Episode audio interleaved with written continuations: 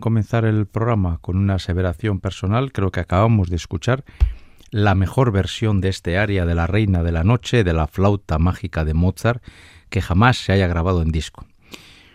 Evidentemente no habrá gente que no está de acuerdo y, y es muy respetable porque esto de los gustos es profundamente subjetivo, necesariamente subjetivo. Pero desde que yo descubrí esta grabación de Lucia Pop eh, en la versión que dirigía Otto Klemperer de esta ópera de Mozart, a mí no me cupo la menor duda. Estábamos ante la mejor eh, versión de este aria, que ya se sabe que es un aria muy popular y tan popular como complicada. Es, yo la he escuchado en directo muchísimas veces y yo creo que, sinceramente, creo que nunca la he oído bien cantada. Porque esas notas extra agudas en picado eh, y esa sucesión de notas como si fuera una pequeña cascada de notas muy agudas hace que prácticamente sea imposible para una soprano en directo hacerlo de forma eh, tan brillante. He visto salvar las notas con una cierta profesionalidad. También he visto algún que otro desastre, ¿no?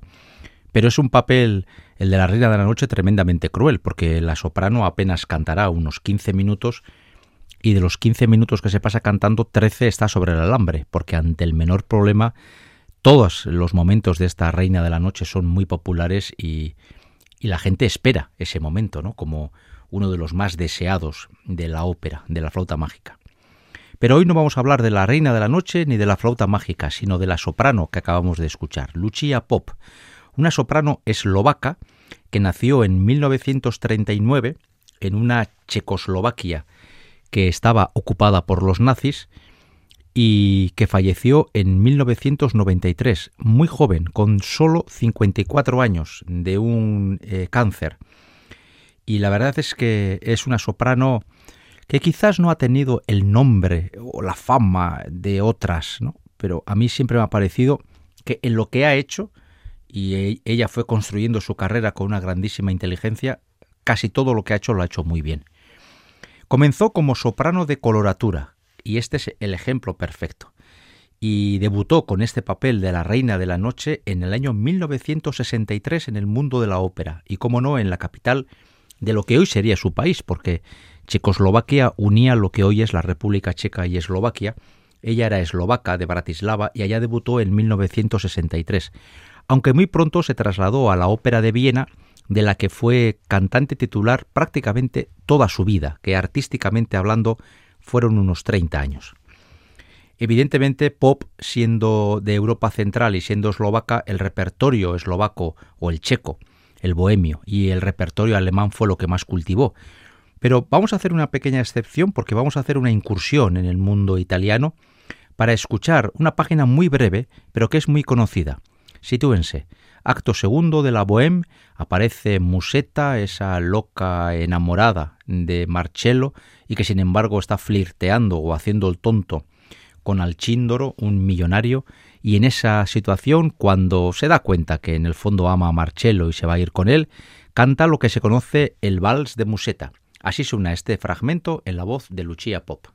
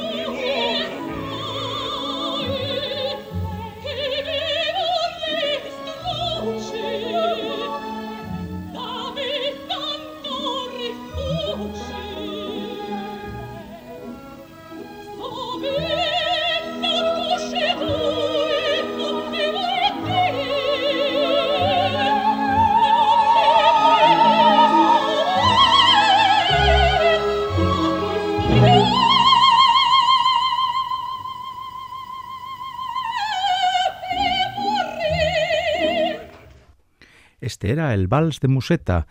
la página más importante de esta soprano de la, de la ópera de Puccini, la Bohème, y que va a ser la única incursión que vamos a hacer hoy en el mundo italiano. Porque eh, la carrera de, de Lucia Pop, en sus 30 años aproximadamente de, tiempo, que duró un poquito menos quizás, digamos que los tres pilares básicos sobre, sobre los que sostuvo su carrera fueron, por un lado, Mozart, por otro lado, el mundo mm, alemán del 19, finales del 19 y principios del 20, y por supuesto la ópera, em, la ópera de su tierra, la ópera checa, la ópera eslovaca, la ópera bohemia. También podríamos hablar de la opereta y podríamos hablar de otras cosas que fueron elementos bastante relevantes en la carrera de Pop. Pero como este programa dura lo que dura y el tiempo nos da lo que nos da, no podemos ir mucho más lejos.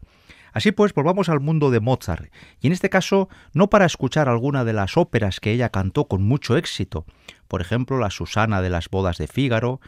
o alguno de los papeles del Don Giovanni o de mm, El rapto en el serrallo, vamos a irnos a una ópera que seguramente, hasta donde me llega la memoria, de esta, de esta ópera nunca jamás hemos escuchado ni un solo minuto musical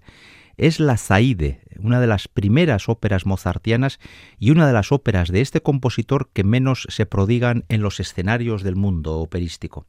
Vamos a escuchar un aria de esta ópera y vamos a descubrir la belleza sin par de una soprano que comenzó como soprano lírico ligera y que poco a poco, sobre todo a través del mundo de Mozart, fue adquiriendo ya papeles de soprano eh, lírico y luego acabó entrando en, un, en terrenos más dramáticos. Pero por ahora nos quedamos aún por unos seis minutos en el mundo de Mozart.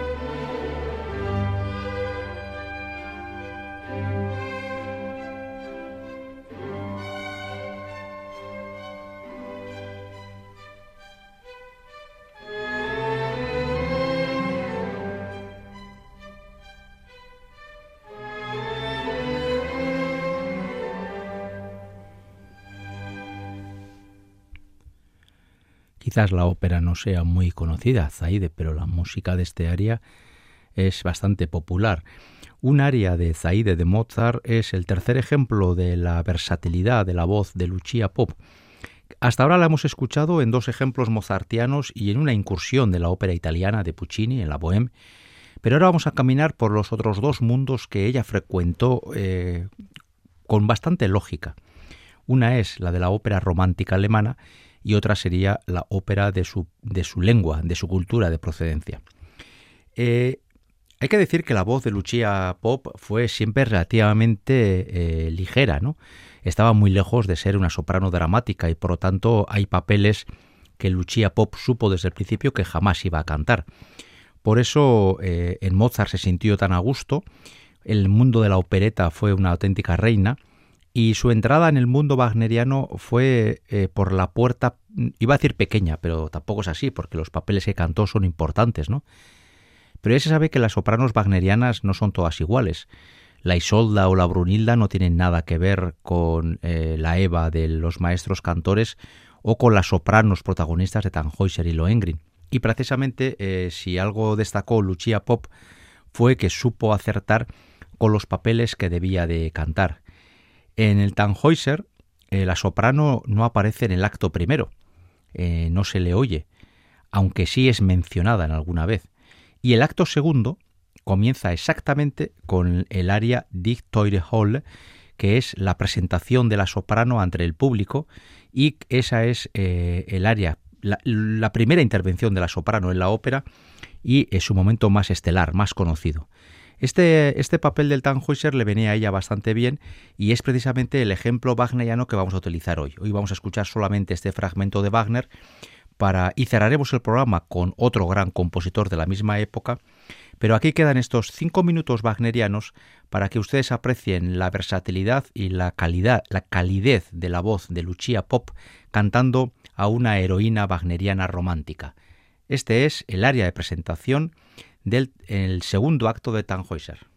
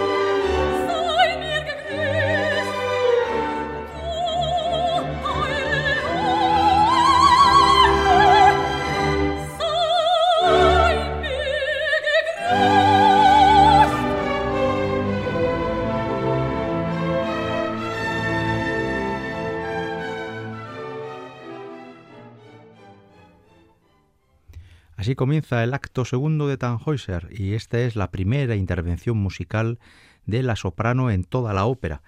Una soprano que la verdad es que no tiene que cantar mucho y sin embargo va a ser continuamente mencionada para que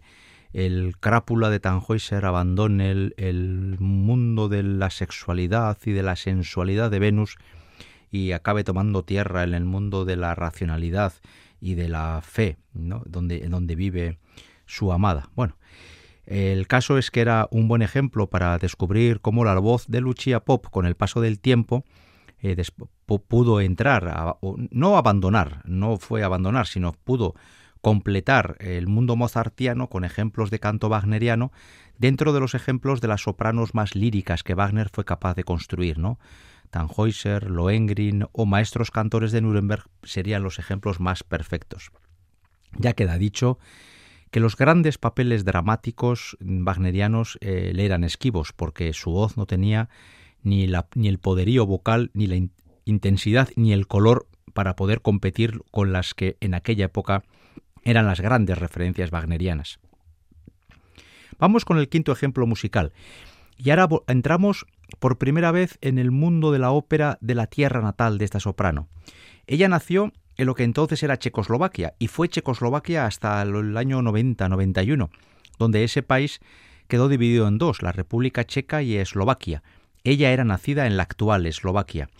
Eslovaquia es, por cierto, una tierra que ha dado eh, grandes sopranos en los últimos años, ¿no? Y, por ejemplo, junto a Lucia Pop se pueden apuntar dos nombres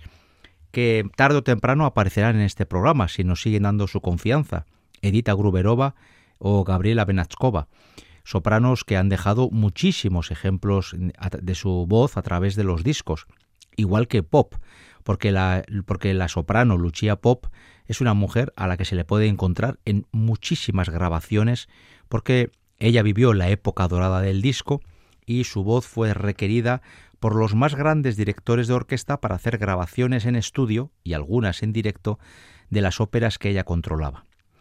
Desde luego, si hay una, si hay una área para soprano que esté muy ligada al mundo, eh, a la tierra natal de Pop, sería la llamada Canción de la Luna, que es el área de Rusalka del acto primero de la ópera homónima de Antonin Borzak, que es lo que vamos a escuchar a continuación. Esta canción de la Luna eh, se ha hecho celebérrima y prácticamente no hay soprano de cierto nombre que no la, no la, no la haya, ya lo, ya lo he dicho, ¿eh? no la haya grabado nunca. Y eso a pesar de que hay personas que nunca han cantado rusalka o que apenas han cantado en checo, un idioma que hoy por hoy está bastante establecido en los teatros, pero que hace 30 o 40 años, cuando Pop todavía estaba en activo, pues el checo era un idioma de segunda o de tercera división por el número de óperas que se cantaban en este idioma. Hoy, sobre todo, a cuenta del auge de la, de la ópera de Leos Janacek, cada vez hay más cantantes que, que utilizan este idioma y que aprenden este idioma, por lo menos para pronunciarlo y entender lo que están cantando en estas óperas. Vamos a escuchar esta canción de la luna tan conocida de eh, la Rusalka de Antonin Borzak y luego continuamos oyendo y viviendo más ejemplos de la voz de Lucia Pop.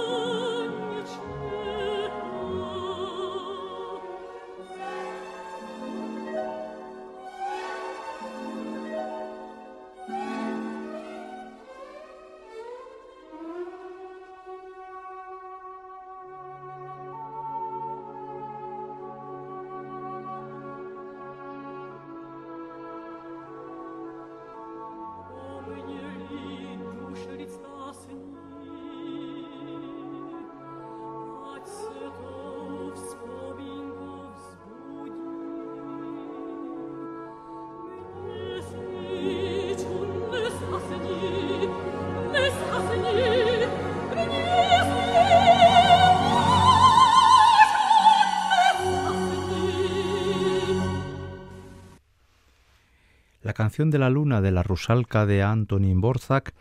quinto ejemplo musical de este programa que estamos dedicando de forma íntegra a la carrera, a la voz de Lucia Pop, una soprano eslovaca que falleció en 1993, joven, con solo 54 años, y que hoy estamos recordando, primero, recorriendo sobre todo su aportación mozartiana, hemos eh, ahora con Borza que hemos entrado y vamos a profundizar en el siguiente corte musical, en la música de su tierra, para luego, con una incursión pucciniana y wagneriana, terminaremos con la música romántica alemana de primeros del siglo XX.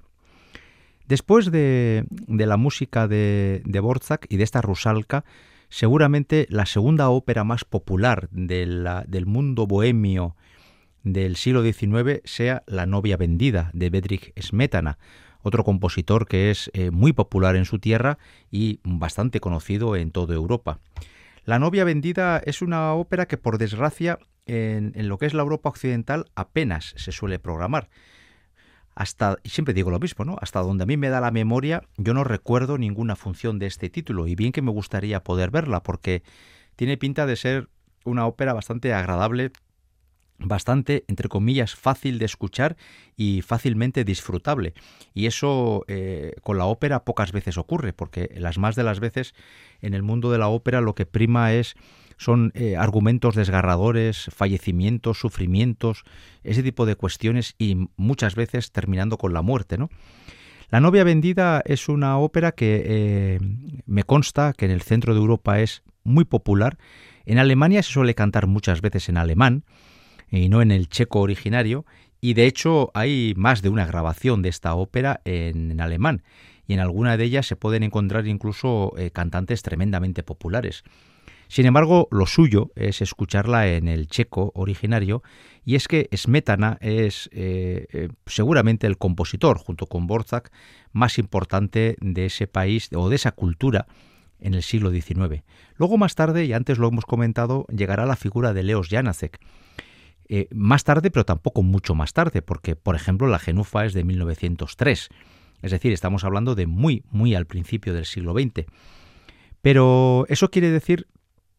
eso quiere decir que León, lo diré otra vez, ¿eh? Leos Janacek es un compositor que está muy eh, encardinado con la tradición checo-eslovaca y sus óperas, eso sí, musicalmente hablando, tienen ya otro tipo de escritura. Y sobre todo también los temas que trata y cómo aborda los temas sociales, incluso el papel de la mujer en la ópera, son sustancialmente distintos y, si se me permite la apreciación, para mí más interesantes. En cualquier caso, no está de más escuchar esta escena del acto tercero de La novia vendida para que podamos seguir disfrutando de la voz de Lucia Pop. Prodiana Nevesta es más o menos la pronunciación de La novia vendida de Smetana, una ópera que traemos aquí con sumo placer y que nos permite escuchar a esta voz eslovaca tan importante una vez más.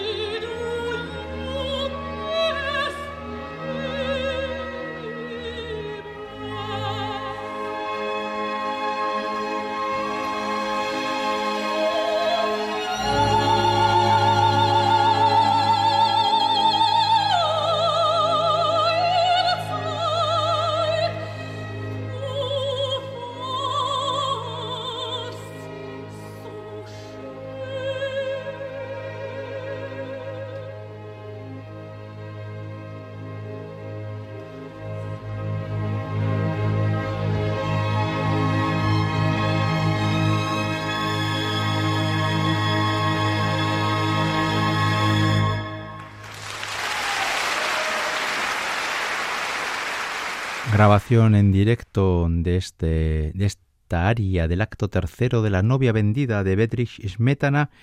con la que entramos ya en la última audición. Y para la última audición la he, dejado queriendo porque para mí es quizás, junto con la primera, esa aria que oíamos hace unos cuarenta y tantos minutos de La Reina de la Noche de Mozart, eh, este fragmento es quizás eh, para mí el más significativo el más interesante a la hora de reconocer la voz de Lucia Pop. Ya hemos dicho que Lucia Pop era una soprano de coloratura que luego derivó con el cambio natural de la voz de cualquier ser humano con el paso de los años a una soprano lírica de cierto peso, pero nunca una soprano dramática. Y uno de los papeles que podría eh, ligarse de forma casi automática a la categoría vocal de la pop sería el de la Sophie de El Caballero de la Rosa, de Rosencavalier. Antes eh, ya he dicho que vamos a acabar el programa con un ejemplo del romanticismo alemán de primeros del siglo XX y pocos autores más representativos de esa línea que Richard Strauss, un compositor con el que eh, Lucia Pop tuvo una profunda e intensa relación. Y vamos a, terminar con una escena en la que no canta ella sola, porque de hecho la Sophie no tiene prácticamente ninguna página en solitario. Lo que sí tiene es uno de los dúos más hermosos para dos voces femeninas que uno jamás pueda escuchar, y es la llamada escena de la presentación de la rosa. El título de la ópera, El Caballero de la Rosa, hace precisamente relación a esta escena, y es que es, era costumbre eh, que cuando había una petición de mano eh, a una familia, la gente se plantaba con una rosa de plata en casa de la pretendida y si esa pretendida aceptaba la rosa, eh, se suponía que aceptaba el compromiso de matrimonio. Con lo cual, el caballero de la rosa es un joven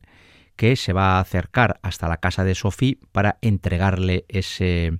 ese presente porque van a, concretar el matrimonio de esa joven Sofía con el varón Ox, que es un auténtico eh, impresentable, mucho mayor que la pobre Sofía,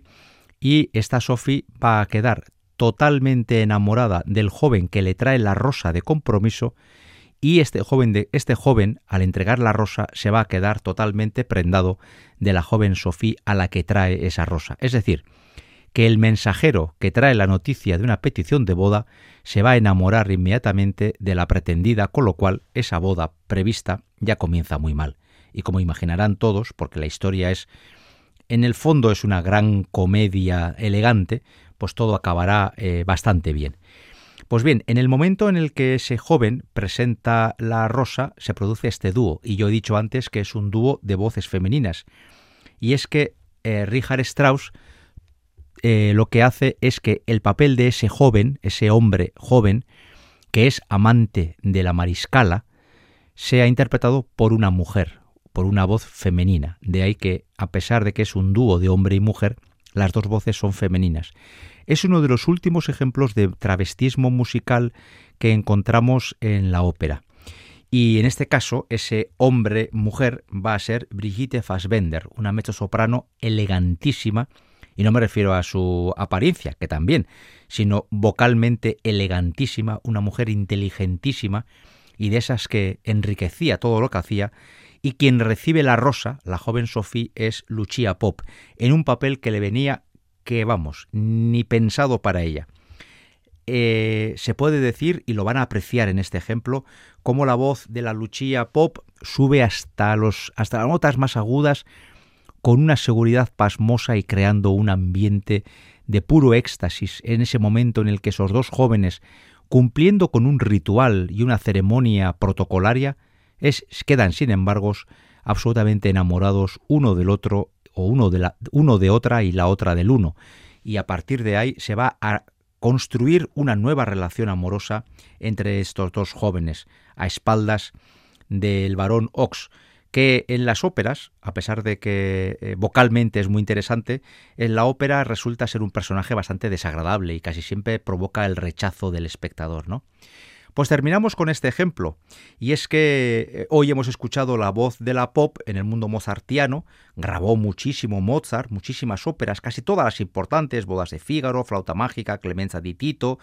incluso Idomeneo, El rapto en el Serrallo, Don Giovanni, hemos pasado por el mundo eslovaco y hemos acabado también en el mundo wagneriano, porque eh, aunque grabó poco, eh, Tannhäuser, o papeles pequeños, por ejemplo la tetralogía wagneriana, y este Strauss. Y Pop grabó mucho Strauss, Capriccio, Daphne, Este Caballero de la Rosa, Intermezzo, las cuatro últimas canciones, papeles menores en La Mujer sin Sombra, es decir, uno puede encontrar la voz de Pop en papeles protagonistas y o secundarios en decenas y decenas de grabaciones porque la pop fue requerida por los más grandes directores del momento. Jos Pretré, Carlos Kleiber, Wolfgang Savalis, Herbert von Karajan, Bernard Haitink, Lamberto Gardelli, Leonard Bernstein, es decir, prácticamente todos los grandes se acordaban de esta gran soprano. Escuchemos pues esta presentación de la Rosa de El Caballero de la Rosa, Lucia Pop, Brigitte Fassbender y ojalá, si no la conocían, que hayan disfrutado y descubierto esa grandísima voz. Y si ya la conocían, que hayan tenido el placer, de, tanto como el mío, de poder escuchar la voz de una grandísima soprano que nos dejó en 1993. En la confianza de haberme acercado a este objetivo, hasta la semana que viene.